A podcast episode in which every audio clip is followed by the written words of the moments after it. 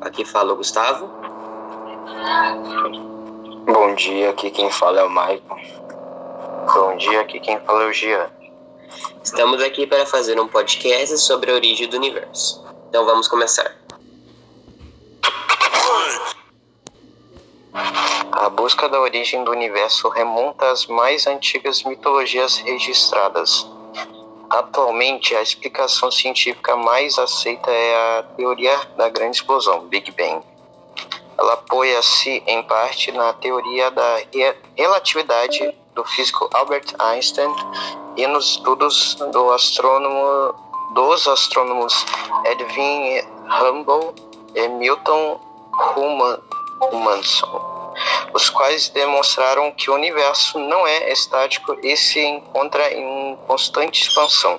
A teoria do Big Bang foi anunciada em 1948 pelo cientista russo naturalizado estadunidense George Gamow e o padre e astrônomo belga Georges Lemaitre. Segundo eles, nosso universo começou entre 13 e 14 bilhões de anos atrás a partir de uma explosão cósmica. Segundo essa teoria, toda a matéria e a energia estavam concentradas em um único ponto de densidade inconcebível e sofreu uma violenta explosão, dando origem a tudo que existe hoje no espaço e no tempo. Durante os momentos iniciais após o Big Bang, a temperatura era alta demais para a matéria ser estável. Tudo era radiação.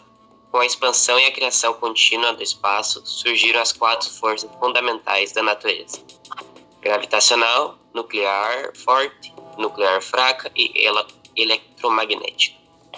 Com a expansão, a energia decaiu e o universo inteiro foi preenchido por matéria e radiação. A temperatura extremamente elevada existente nos instantes iniciais foi caindo gradativamente com a expansão.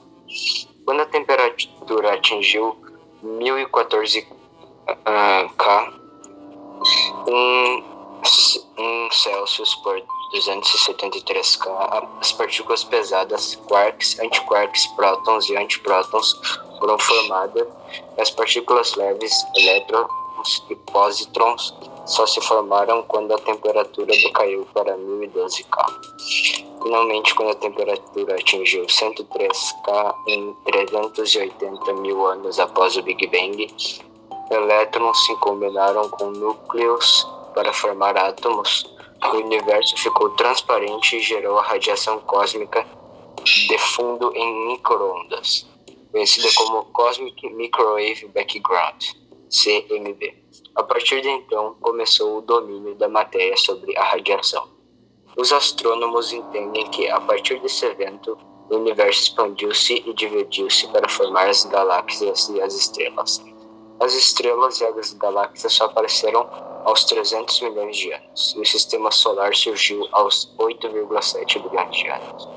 Agora veremos as teorias de como o universo irá acabar. Big Rip. Sabemos que o universo está em expansão mas temos muitas dúvidas sobre como e por que exatamente isso acontece. Uma das teorias é a existência de uma energia escura, que, ao contrário da gravidade, empurra as coisas para longe uma das outras. Para os cientistas, mais ou menos 3 ou 3 quartos de tudo o que tem no universo é constituído de energia escura. A teoria do Big Rip prevê que a taxa de expansão do universo aumente com o tempo. Eventualmente, as galáxias vão se separar os planetas vão ficar cada vez mais longe, até que os átomos também se distanciem um dos outros. Ou seja, no final seremos rasgados em pedaços. Big Crunch. Se o universo começou com o Big Bang, ou seja, uma grande explosão que iniciou sua expansão, há uma teoria que acredita que ele irá terminar da mesma maneira, só que ao contrário. O nome dessa teoria é Grande Colapso, ou Big Crunch. Em resumo, a atração gravitacional causaria uma contração do universo até o seu eventual colapso.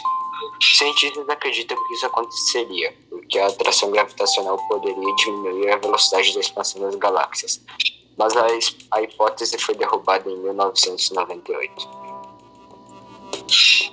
A teoria da morte térmica do universo não quer dizer que vamos morrer congelados com o frio extremo ou fritos com o calor absoluto. Na verdade, de acordo com essa ideia, não haveria mudança, mudanças drásticas de temperatura no fim do universo. Vamos começar do começo. A segunda lei da termodinâmica afirma a quantidade de entrópia de qualquer sistema, sistema isolado termodinamicamente tende a incrementar-se com o tempo até alcançar um valor máximo. Se considerarmos o universo um sistema isolado, dá para concluir que vai chegar um tempo em que alcançaremos a entropia, a entrópia máxima e toda a energia será distribuída de forma totalmente igual. Segundo a teoria, quando isso acontecer, será o fim de todos os fenômenos físicos. Não haverá mais movimento e nem vida. É isso. Obrigado.